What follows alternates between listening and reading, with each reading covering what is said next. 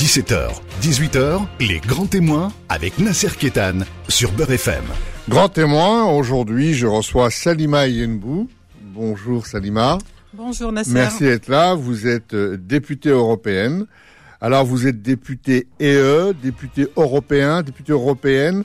Euh, vous savez que c'est très à la mode aujourd'hui l'écriture inclusive. On dit quoi exactement? Alors moi je dis députée européenne. Députée EE. Européenne. Européenne. Je mets tout au féminin. Voilà, donc là c'est. J'assume ma part de féminité. Ça vous paraît une avancée cette histoire d'écriture inclusive, une régression, un progrès euh, C'est très controversé? Bah, pour moi, c'est une avancée parce que du coup, on, on- on- on arrive jusqu'à changer euh, l'écriture des, des, des mots, euh, voir la sonorité des mots. Donc, euh, c'est une avancée. Après, il faut faire attention de pas tomber euh, dans, dans l'absurde par, parfois. Donc, euh, mais pour moi, oui, c'est une avancée lorsqu'on peut euh, justement euh, changer cette langue française. Puis il y a peut-être une différence entre ce qui sonne à l'oreille et ce qui est écrit. Des fois, quand c'est écrit, c'est vraiment euh, c'est très rébarbatif, c'est imbuvable quand quand c'est écrit. Mm. Mais des fois, quand c'est à l'oral, ça passe ça passe beaucoup mieux. Il y a peut-être aussi peut-être cette idée peut-être de, de réguler l'oral et l'écrit, peut-être? Oui, je, je crois que là, du coup, le, le pavé est dans la mare et euh, il faut essayer de, de trouver, on tâtonne pour y trouver, pour trouver la meilleure manière de de, de l'entendre, mais aussi de, de l'écrire. C'est nouveau, donc euh, forcément, c'est vrai que sur Twitter, c'est un peu embêtant parce que du coup, on a moins de caractères lorsqu'on met Et pour vous, c'est quoi? C'est toujours le combat des femmes qui jouent des coudes pour continuer à se faire une place, qui a du mal à, à se structurer. C'est le combat des femmes qui continue. Cette Il continue parce qu'il n'est pas abouti encore. Euh, on le voit hein, dans, dans tous les rapports qui sont faits. Il y a des avancées qui ont été faites, euh, très importantes, mais on n'est on n'est pas encore euh, au même niveau euh, des hommes. Donc le combat se, se continue. Le combat se continue dans, dans tous les domaines jusqu'à la langue française écrite et orale. Donc oui, on continue. Alors, je disais, vous êtes députée européenne. C'est quoi être députée européenne? Ça sert à quoi? Ça, c'est une question qu'on que, que Je dis ça parce Ouais, que ouais. parce que le- les, les- les Français, les, les gens de façon générale, ne savent pas à quoi ça sert. Il y a une abstention lors des élections, et puis on ne sait pas à quoi ça sert. C'est une espèce de gros machin. Hein, euh, le général de Gaulle avait utilisé cette expression pour traiter l'ONU, le gros machin. Mais euh, les gens pensent que le- l'Europe c'est quelque chose, euh, voilà, c'est des décisions qui se prennent ailleurs, on n'est pas concerné, à quoi ça sert, euh, on ne sait pas. C'est quoi être députée européenne, Salim Yenbou Alors l'Europe, moi je suis je suis d'accord. Euh, effectivement, c'est un peu une nébuleuse euh, éloignée euh, du, du citoyen. En tout cas, on, on le voit comme ça. Euh, je crois que l'Europe ne sait pas communiquer sur ce, ce sur quoi elle travaille, alors que euh, lorsqu'on regarde par exemple tout ce qui est dans votre assiette, souvent euh, la régulation euh, qui permet de ne pas avoir trop de pesticides, par exemple, ce sont euh, c'est une régulation européenne. Alors quand vous dites l'Europe, c'est l'Europe au Voilà. sens administratif, organisationnel, ça veut dire les députés européens qui vont passer sur le terrain pour expliquer ce qu'ils font ou ce qu'ils représentent. C'est ça que ça veut dire. Alors, effectivement, on ne va pas sur le terrain, mais parce que déjà, si on veut faire son travail bien, euh, on est globalement du lundi au jeudi euh, à Bruxelles. Donc c'est et encore nous les Français, c'est quand même assez simple d'aller à Bruxelles, le Thalys de Paris, euh, ça, ça va quand même assez vite pour ceux qui habitent la région parisienne. Ensuite, ça commence à se complexifier, mais euh, il faut savoir que les députés viennent de partout en Europe. Il y en a qui mettent une journée pour arriver à Bruxelles, et il faut travailler sur place. euh, pour rencontrer les, les, les, institutions européennes, toutes les institutions et ses collègues. Euh, donc il reste très peu de temps pour euh, pour travailler euh, dans, dans les pays membres. Moi, j'essaie de d'aller euh, beaucoup euh, dans les établissements scolaires, par exemple le vendredi, pour essayer d'expliquer ce qu'est l'Europe. Mais ça, ça n'est pas euh, que du ressort des, des, des députés. Et, euh, vous avez raison, vous parlez d'Europe. L'Europe, on parle de qui? Des parlementaires, de la Commission ou euh, du Conseil. Déjà, ces trois entités qui sont assez. euh, on a l'impression parce qu'on dit oui Bruxelles, mais de qui on parle? Quand on parle de Bruxelles Du Parlement, du, de la Commission? Enfin, on, on- c'est c'est jamais très clair. D'autant plus que chacun a un travail particulier et euh, les relations entre les uns et les autres, c'est aussi des relations diplomatiques, ce qui est incroyable.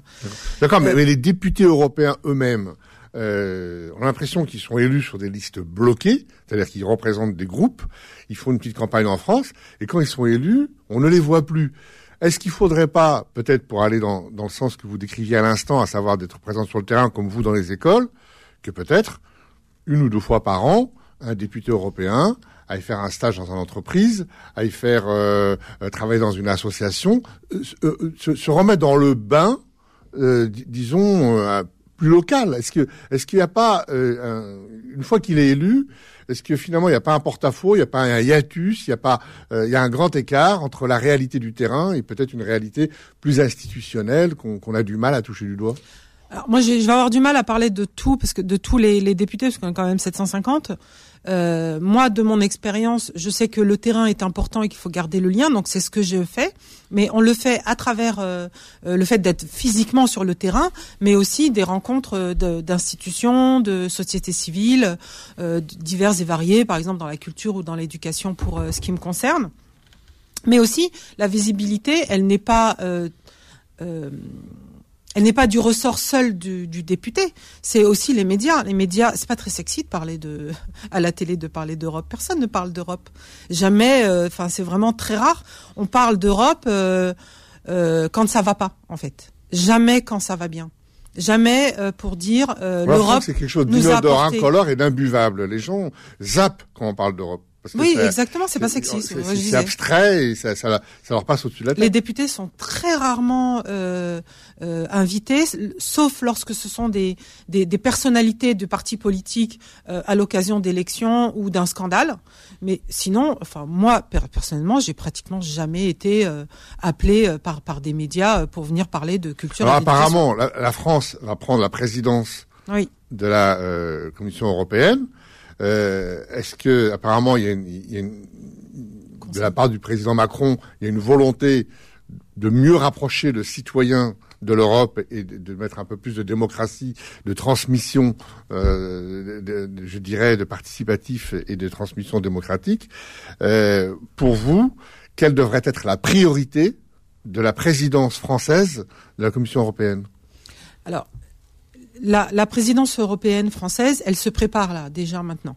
C'est-à-dire que, sauf que ça ne vient pas euh, forcément de la présidence. Ce sont plutôt les, soit les institutions, soit les sociétés civiles qui euh, entrent en contact avec les différents euh, ministères pour déjà commencer à, à, travailler cette présidence et, et leur lui demander d'appuyer. Mais trouver une priorité, je sais pas. Euh, si, chacun a ses priorités. En fait, vous avez le domaine de la culture qui va dire moi je suis prioritaire, le domaine de l'éducation qui va dire moi je suis prioritaire. Je, je crois quand même que la priorité c'est euh, la lutte contre euh, le dérèglement climatique. Je, je crois que c'est là le, le chapeau. Euh, qui doit euh, être au cœur de la présidence est-ce que la priorité portugaise. Est-ce que la priorité c'est Ali Mayembou, qui est députée européenne, et vous appartenez au groupe euh, Europe Écologie. Europe Écologie au niveau européen. Est-ce que c'est d'abord la priorité, c'est de dire que l'Europe ça existe? Parce qu'on a l'impression, je, je m'explique, qu'il y a une déflagration totale, c'est-à-dire que euh, Schengen qui était censé euh, réguler la circulation de l'immigration des citoyens en Europe bat de l'aile. On parle d'un Schengen 2. La crise sanitaire, c'est chacun gère son problème de son côté. Euh, L'Allemagne, l'Italie, la France, etc. Les relations avec les États-Unis, bon, Donald Trump est parti, euh, bon vent et bon débarras, mais on a vu que ça, ça, tiraillait de tous les côtés entre la Hongrie, la Pologne, etc. La xénophobie d'un côté avec des murs qui s'érigent ici et là. On a l'impression que l'Europe aujourd'hui, c'est la grande débandade. Est-ce que la priorité finalement, c'est pas de euh, de dire finalement, et hey, regardez, l'Europe ça existe. On a l'impression qu'aujourd'hui l'Europe bat de l'aile. Alors, il y a beaucoup de questions là-dedans. Euh, on questionnait l'Europe là en 10 minutes, ça va être compliqué. Mais moi, je, je suis d'accord. Il il y a vraiment euh, quelque chose à revoir de manière euh, très profonde sur le fonctionnement euh, de l'Europe. Euh, sur les thématiques. Alors pour parler de, de la crise sanitaire, euh, on a très peu communiqué là-dessus, mais en fait, il n'y a pas de compétences euh, santé au niveau européen. Ce qui est incroyable. Chacun, chacun fait ce qu'il Chacun veut. fait ce qu'il veut parce qu'il n'y a pas de compétences. À partir du moment où il y a des compétences, ça se décide là-haut et ça infuse sur les sur les pays. Mais là, il n'y a pas de comp compétences sanitaires. Donc, comme il n'y a pas de compétences sanitaires, c'est euh, chacun fait ce qu'il veut de, de, de ce côté. Et on a du mal. Moi, moi, ce qui m'a surprise euh, quand je suis arrivée euh, au niveau européen très très vite, hein, c'est ce repli sur euh, chacun sur son repli national. C'est-à-dire qu'il y a des sujets, on arrive à discuter. Une fois que ça touche l'intérêt d'un des pays, hop, il y a un repli national, c'est-à-dire que les groupes politiques se reconstituent et se reconstituent autour euh, de, de, du, du, national. C'est-à-dire que les Allemands se mettent ensemble, les Français se mettent ensemble pour défendre euh, un petit bout de gras euh, de la France. On voit du repli et, on voit les Hollandais, les Italiens, les Polonais, les Hongrois, les gens je veux dire qu'on a l'impression que l'Europe, il n'y a pas d'Europe, quoi. Ben, à partir du moment où on a, on a construit l'Europe sur des intérêts économiques, euh, forcément, c'est ça qui gère l'Europe. Donc on voit bien qu'au niveau mondial, ça, ça gère le, ce, que, ce que ça a pu donner au niveau mondial. Donc pourquoi pas au niveau européen? C'est une vraie catastrophe. Je crois qu'il faut remettre les, les, les, valeurs européennes au centre du projet. Et, et pas euh, l'économie. L'économie, ça, ça, doit être juste une, une partie. Alors que là, dès qu'il y a un, un problème économique, il y a des replis euh, des, des, des, pays et les agendas nationaux prennent le pas sur l'agenda européen à chaque fois. L'Europe était censée construire euh, un cadre de paix pour du plus jamais ça. C'était ça qui avait guidé un peu la construction de, de l'Europe. Et euh, cette multilatéralité qui avait été le fondement de Maurice Schumann en construisant l'Europe autour de la, de, la, France et de l'Allemagne, on a l'impression que ça, ça a, voté ça a volé en éclats. Bien sûr, plusieurs personnes s'y ont employées, que ce soit les États-Unis d'un côté et la Chine de l'autre, mais cette multilatéralité, elle est en train de, de, voler en éclats. Oui, mais c'est Donc il faut la reconstruire. il faut la reconstruire, mais sur d'autres bases, pas sur l'économie. Soit sur le, le défi, l'enjeu climatique, qui est l'enjeu, euh, parce que là on parle de sanitaire, mais on sait très bien que les problèmes climatiques vont engendrer des crises de plus en plus nombreuses. Donc si aujourd'hui on n'apprend pas de cette crise pour pouvoir la gérer euh, en concert, euh, ça va être la débandade et ça peut être la mort aussi de, de, de, de l'Europe. Eh ben on en parle dans un instant de, de, de, cet enjeu climatique. Et pour l'espace Schengen, parce que vous en avez parlé juste avant, euh, moi je suis allée, dans, dans, mon groupe là, on est en train de faire un tour de garde à Mont-Genèvre. Euh, notamment à la PAF, pour euh, essayer de venir en aide à Médecins du Monde, qui est euh, harcelé tous les soirs par la PAF parce qu'il ne respecte pas justement les règles de Schengen où chacun a le droit de passer la frontière. À partir du moment où il est en Europe, ils peuvent passer eh ben, la frontière. On, continue à en parler dans on un continue juste après parce que c'est très important. Merci. Les grands témoins revient dans un instant. 17h, 18h, les grands témoins avec Nasser Kétan sur Beurre FM. Oui, surtout avec Salima Yenbou, députée européenne. Députée européenne, on, passionnée en tout cas par l'Europe et par euh, les grands chantiers. Vous êtes euh, engagé dans ce qu'on appelle l'Erasmus, c'est quelque chose que vous défendez euh, becs et ongles. On, va y revenir en instant. C'est Erasmus qui vous permet justement de sortir des cloisonnements et des contraintes qu'on évoquait à l'instant ces contraintes qui sont que l'Europe n'arrive pas à avoir une politique commune, notamment à, garder le cadre de Schengen que vous abordiez à l'instant, de la crise sanitaire et des enjeux climatiques. Alors sur Schengen, Emmanuel Macron a parlé, a dit lui-même qu'il fallait revoir Schengen et faire un, un, deuxième Schengen. Ça veut dire que la tradition d'hospitalité de l'Europe est en train de battre de l'aile aussi? Exactement, et ça arrive déjà en frontière euh, française, hein, euh, comme je disais euh, juste avant, pour finir de relater ce que ce que j'étais en train de dire, c'est que à, à, la PAF, donc à la police des frontières, on, on, y est allé, on y va toutes les semaines, on se relaie entre députés verts français, et, et, on va constater que le, la loi, la loi, l'état de droit n'est pas respecté là-bas. Euh, toutes les nuits. C'est une véritable chasse à l'homme qui est menée par euh, par la police aux frontières. Euh, ensuite, lorsqu'ils attrapent quelqu'un, parce que c'est vraiment attraper, puisqu'ils leur courent après en plein milieu de la neige, etc. Quand ils les, ils les attrapent, les règles ne sont pas ne sont pas respectées on, est obligé d'intervenir. Moi, j'ai vu des trucs incroyables où j'avais un médecin avec moi de médecin du monde, un gamin qui se plaint derrière la vitre en disant j'ai mal au bras. Il nous montre son bras, donc on comprend qu'il a mal au bras. On lui dit de, le dire aux policiers, parce qu'on n'avait pas, euh, ils avaient refermé la porte, donc de le dire aux policiers. Lorsqu'on frappe pour lui dire, écoutez, le jeune a mal au bras, nous avons un médecin ici avec nous, il peut l'ausculter, il est là à côté de moi il peut l'ausculter. Euh, il nous dit euh, non, non, mais on va regarder. On lui dit mais non, mais vous n'êtes pas médecin, vous. Vous ne pouvez pas regarder. Et il ferme la porte et là on se met à hurler derrière en disant mais non, vous n'avez pas le droit de le toucher, vous n'êtes pas médecin. Donc on est là, c'est euh, un voyage en absurdie. Alors justement, comment si l'Europe n'est pas capable de, comment dire de respecter le cadre de Schengen qu'elle a mis en place, comment peut-on peut lui demander d'être en, ordre groupé sur la crise sanitaire ou sur la crise climatique Comment je veux dire, là il y a quand même une vraie problématique. Alors quand, quand vous dites l'Europe, moi, ça me surprend toujours parce que euh, l'Europe, c'est si on parle du Parlement, ce sont des élus, donc ils sont élus par les peuples. C'est aussi les peuples qui choisissent.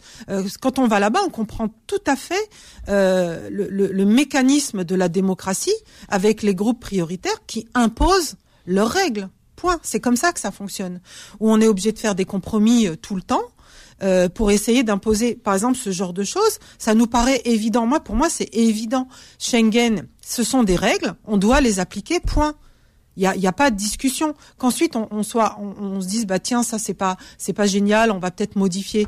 Mais là on modifie alors même que les pays, comme la France, ne respectent pas les règles. Donc moi ce que je veux dire là, c'est que l'Europe c'est d'abord les citoyens qui sont à la base.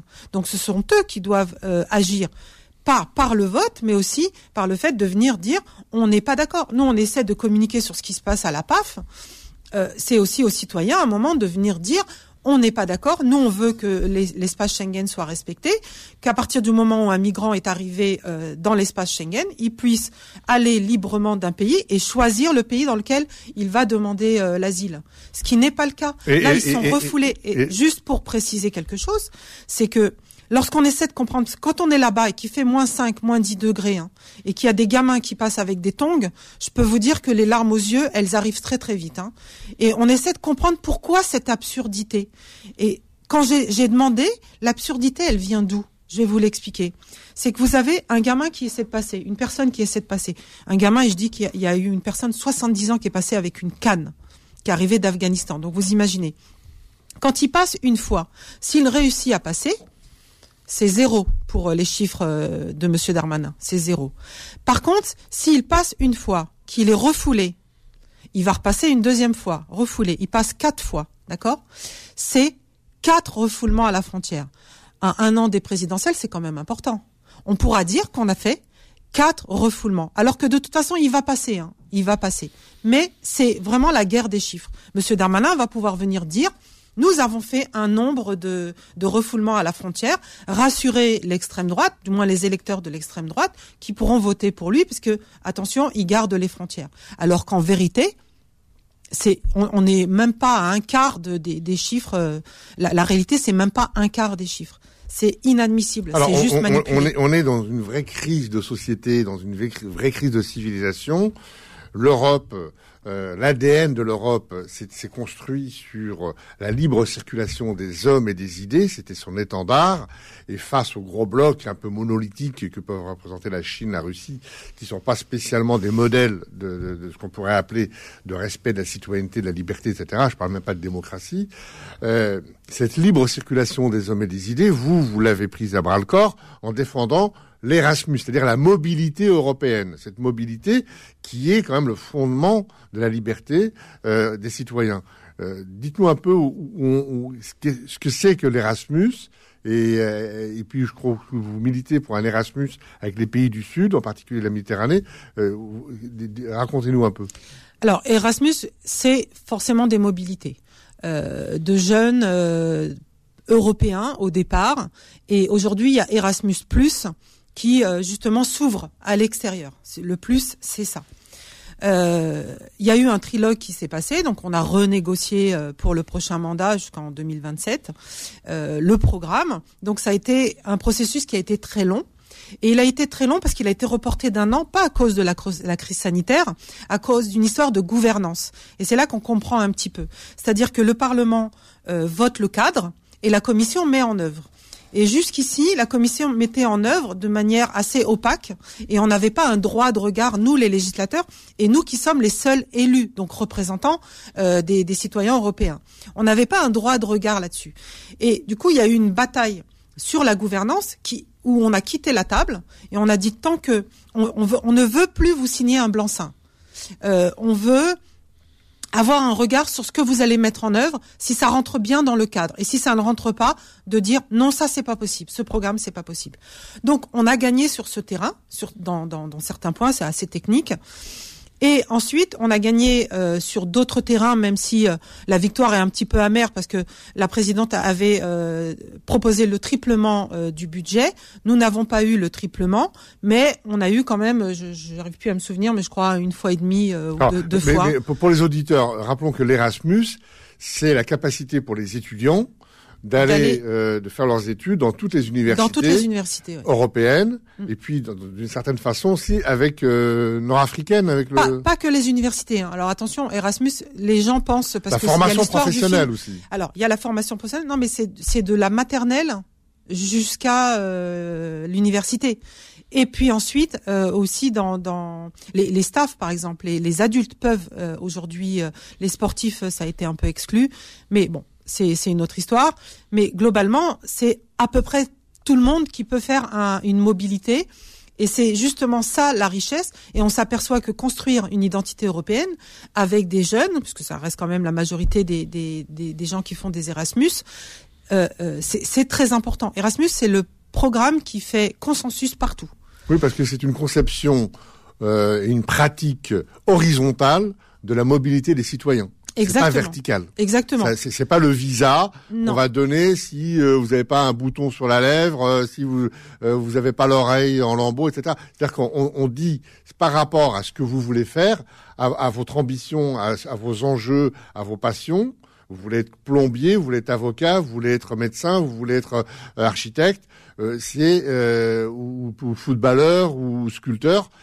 Vous pouvez bouger dans toute l'Europe et pouvoir accès soit à un enseignement, à une formation, et, voilà, indépendamment de votre nationalité. Exactement. Et par contre, le, bémol, euh, c'est quand on fait un bilan d'Erasmus, on s'aperçoit c'est quand même une classe assez aisée euh, qui, qui, qui, en profite.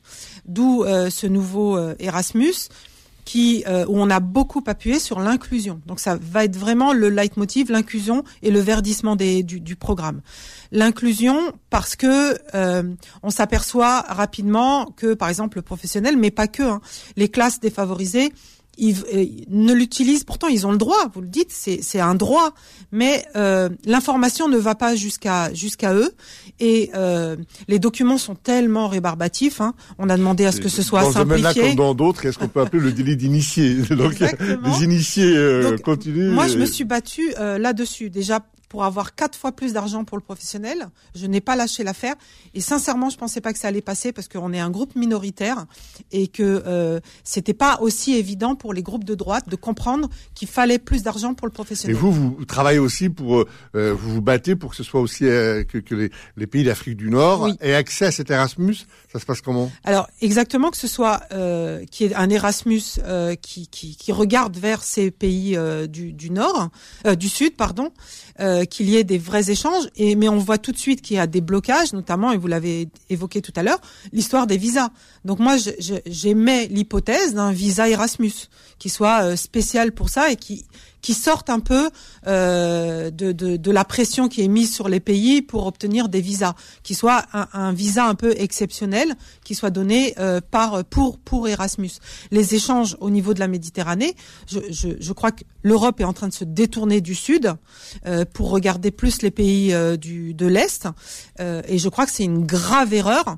Et cette erreur, elle est exploitée par la Chine. Pour retourner regarder les pays de l'Est, ou aussi regarder son nombril, c'est-à-dire qu'elle se replie un peu sur elle-même. On se retrouve dans un instant. Les grands témoins revient dans un instant. 17h, 18h, les grands témoins avec Nasser Kétan sur Beurre FM. Alors Salima Yenbou, ce qui est bien avec vous, c'est si on comprend pas ce que c'est que l'Europe, on comprend ce que devrait être l'Europe. Et ça, c'est intéressant parce que vous êtes vraiment passionné. Alors sur le sur le climat, euh, on en parlait il y a un instant, c'est le grand, le grand sujet du moment. Euh, le président de la République parle d'inclure dans la Constitution euh, voilà, l'aspect climat. Qu'est-ce qu'il faudrait pour que ça bouge? Cette planète, elle est vraiment condamnée? Alors, ce qu'il faudrait pour que ça bouge, là c'est l'enseignante qui va parler. Moi, je trouve qu'il faut beaucoup de pédagogie déjà pour essayer de comprendre euh, les différents courants euh, politiques déjà pour euh, le, pour pour euh, pour sauver cette planète. Et euh, il y a vraiment à revenir aux bases de ce que c'est la vie déjà. Et, et, ça, on l'a oublié. La vie, euh, c'est pas euh, se déplacer, acheter. Euh, au départ, c'est pas ça la vie. C'est être dans un écosystème dont on fait partie nous les êtres humains, et on doit préserver toutes les parties de l'écosystème. Moi, je me souviens de, des, des cours quand j'étais môme sur les chaînes alimentaires, où chacun est important dans cette chaîne alimentaire. Donc, chacun est important dans euh, les, les, le, l'écosystème dans lequel euh, on, on, vit. Et du coup, il faudrait revenir vraiment à l'essentiel pour comprendre euh, tous les courants. Moi, je suis persuadée que la pédagogie, elle est importante et qu'il ne faut pas euh, se laisser aller à toutes ces petites polémiques là qui ne servent absolument à rien. Oui, parce que c'est un pour ensemble. être terre à terre, le citoyen lambda, oui. le réchauffement climatique pour lui, c'est il n'y a plus de saison, il y a le coronavirus qui arrive, euh, ils mangent l'agroalimentaire est, est menacé, c'est du bio, mais dans le bio, même le bio est contesté. Au, au, au quotidien, c'est ça pour lui le réchauffement oui. climatique. Alors, qu'est-ce qu'il faudrait, euh, voilà, quelles sont les mesures, quelles sont la mesure, qu'est-ce qu'il faudrait faire? Alors la mesure, ça va être compliqué là de, Arrêter de donner les la mesure. Euh, c'est un ensemble, c'est ça que je veux dire. énergies alternatives. Euh... Voilà, on, on, ne peut pas. C'est pas une. C'est pour ça que il euh, y, a, y, a, beaucoup de polémiques autour de ça. C'est pas une mesure qui va sauver la planète. La Convention citoyenne avait dégagé la Convention 50, citoyenne, 50 voilà. mesures. Et quand on voit euh, le travail qui a été fait sur cette Convention citoyenne, on s'aperçoit que les mesures les plus importantes, celles qui, qui, qui ont vraiment un effet sur le climat, n'ont pas été reprises ou elles ont tellement été modifiées que finalement elles ne servent plus à rien. Donc c'est vraiment, on parle d'écosystème. Donc forcément l'écosystème c'est pas juste une petite mesure qui va, ça va faire peut-être changer une chaîne, mais pas l'ensemble. Donc il y a vraiment une prise en compte euh, de, de, de, tout cela.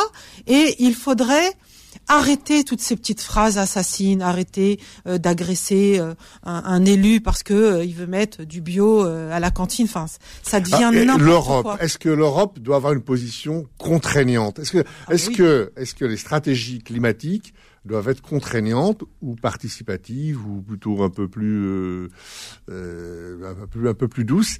Est-ce qu'il faut taper du poing sur la table, d'après ce que j'ai compris, mais il faudrait que ce soit contraignant. L'Europe doit être contraignante dans certaines règles, et ça c'est clair, pour l'imposer aux États membres. Et, là, on voit bien que c'est chacun euh, fait, fait un peu ce qu'il veut, un peu sa tambouille. Donc, notamment autour de la PAC. Hein, euh, euh, la PAC, euh, si on, on, on, ne donne pas réellement plus d'argent euh, au bio, par exemple, euh, on, on, continue à polluer la terre, on continue à, polluer, l'humain euh, à travers les pesticides. Donc euh, effectivement, il y a ça. Mais moi, je suis partisane effectivement de, de lois euh, qui soient fortes et contraignantes, mais en même temps d'expliquer d'expliquer, c'est ça cette forme de pédagogie, d'expliquer aux gens les, les, les objectifs et ce que ça va changer dans leur vie. Effectivement, dire tout le monde doit acheter du bio, euh, quand on a du mal déjà à acheter son, ses tomates au marché euh, pleines de pesticides, euh, j'imagine que c'est c'est pas c'est pas forcément euh, ce à quoi pensent les, les, les gens qui n'ont pas d'argent tout simplement. Donc essayer de leur expliquer comment le changement va se faire, qu'il y ait des aides pour que ces gens puissent acheter des, des tomates bio et puissent se faire aussi du bien à eux et euh, et à la terre. Donc c'est un ensemble de mesures, mais il faut que ce soit presque alors je vais pas dire dépolitisé parce que forcément si c'est contraignant c'est politique, mais qu'on euh, euh, qu'on puisse se poser les questions de manière apaisée. Et la convention citoyenne, moi je pensais que c'était une avancée là-dessus. Sauf que même si on a pris des citoyens euh, un, un, nombre de citoyens assez important, ça n'a pas diffusé dans la société. On, ne sait pas trop euh, ce que c'est. Vous, vous prenez n'importe qui dans la rue et vous lui dites euh, tiens euh, qu'est-ce qu'est-ce qui s'est dit ou qu'est-ce qui a été pris en, en charge de la convention citoyenne. Ils sont incapables de vous dire.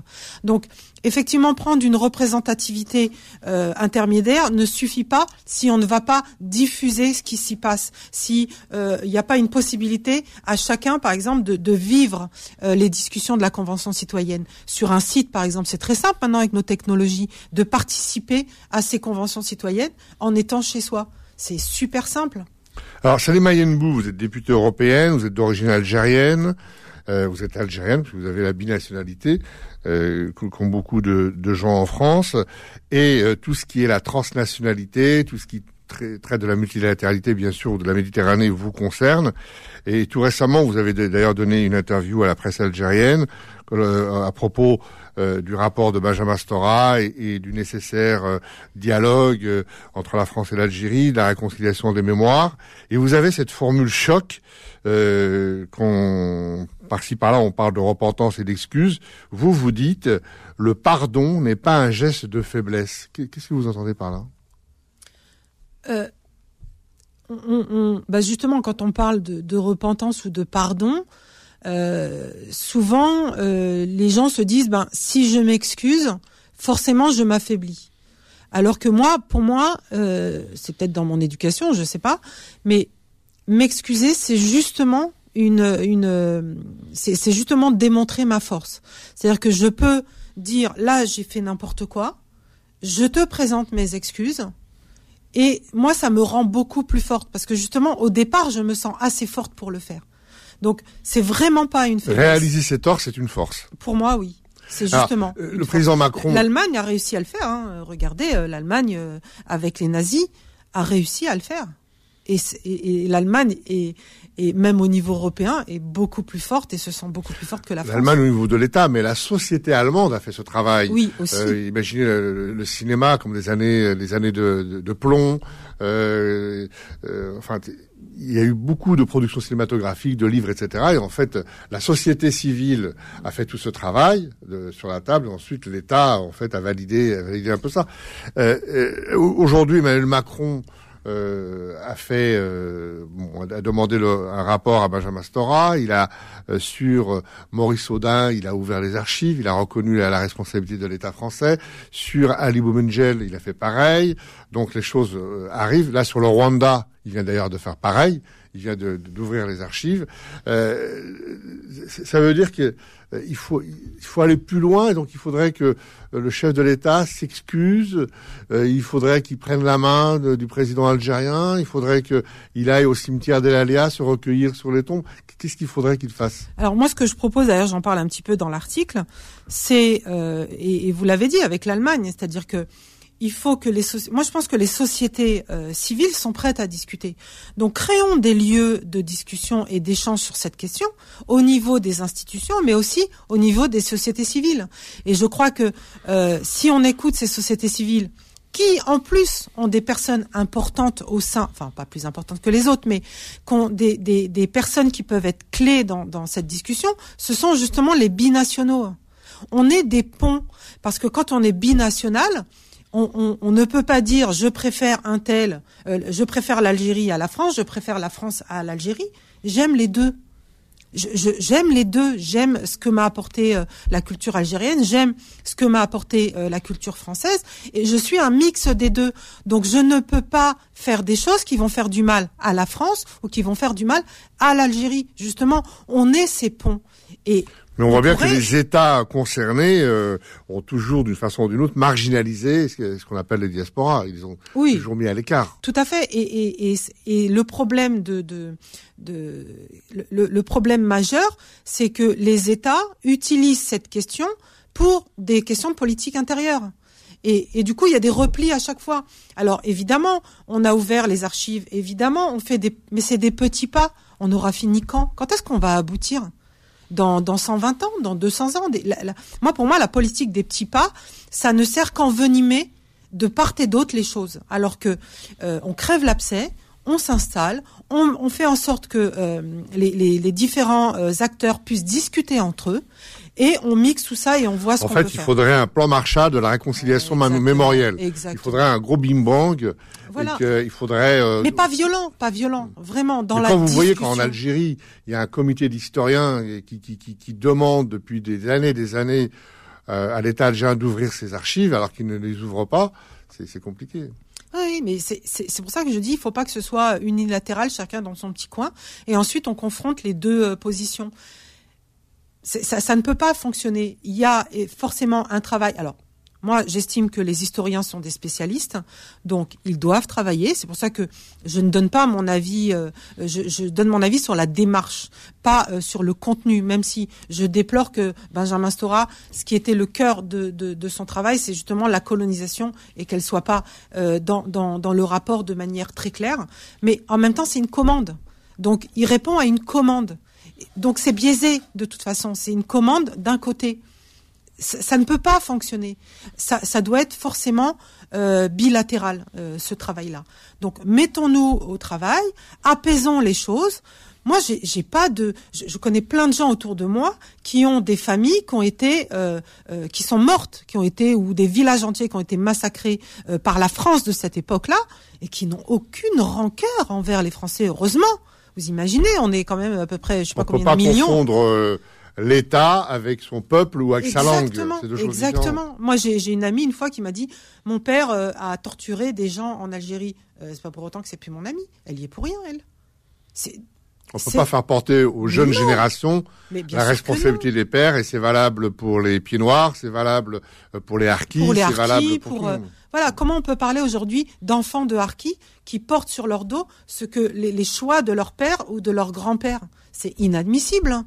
Donc mettre, tout mettre sur la table, cette diversité, euh, cette histoire, ce sera peut-être même mieux de fabriquer les, éléments qui nous réunissent peut-être et, qui, et, les choses qu'on a en commun et, et pour aller d'avant. Voilà, et ce qu'on a en commun, c'est justement la Méditerranée. C'est idéal pour ça. Voilà, exactement. C'est ce qu'on a en commun, c'est la Méditerranée. Et par exemple, sur la question, moi, je, m'intéresse beaucoup à la question des, des biens spoliés pendant euh, les guerres et, et, de colonisation en particulier, mais les guerres en général. Et je trouve justement, vous parliez tout à l'heure de l'échelle européenne, c'est une bonne échelle l'Europe pour parler de ça, pour la simple raison, c'est que c'est dépassionné. On a des pays qui ne sont pas concernés par cette question-là, et du coup des députés qui ne sont pas concernés et qui peuvent prendre de la hauteur par rapport à euh, si on laisse la France gérer ça euh, avec ses anciennes colonies ou euh, la Belgique avec ses anciennes colonies. Il y a des pays qui ne sont qui sont beaucoup plus euh, neutres. Du coup, l'échelle européenne, je pense que c'est la, la, bonne. Et moi, j'essaie de travailler justement sur euh, la restitution des, des biens euh, spoliés, même si j'ai un peu évolué sur certaines choses. Euh, je, je, crois que l'Europe, c'est un, un, un, bon endroit pour discuter de, de ces choses-là. Et ça pourrait. Euh, Salim on arrive à la fin de cette émission. on revient un peu à la, à la politique française. votre objectif, votre souhait pour la prochaine, euh, la campagne qui s'ouvre présidentielle, vous souhaiteriez quoi? Alors, je, souhaiterais que ce soit une vraie élection où on a des vrais choix, où euh, les jeux ne sont pas déjà faits, où on se dit ben ça va être euh, Macron contre Le Pen, donc à quoi bon? Et vous qui êtes député écologiste, vous, souhaitez que l'écologie ait plus de place dans cette élection? Bah, Forcément, l'écologie plus de place, mais pas une écologie au chai euh, qu'on agite comme ça pour attirer. pas, euh, pas une écologie d'apothicaire. Non, une vraie écologie de. Qui parle aux gens au quotidien. Qui parle aux gens au quotidien. À ce qu'il y a dans leur assiette, à ce qu'il y a, ce qui voilà, qui parle aux agriculteurs, qui les rassure, euh, qui leur donne les moyens de travailler proprement et, d'être fiers de ce qu'ils font.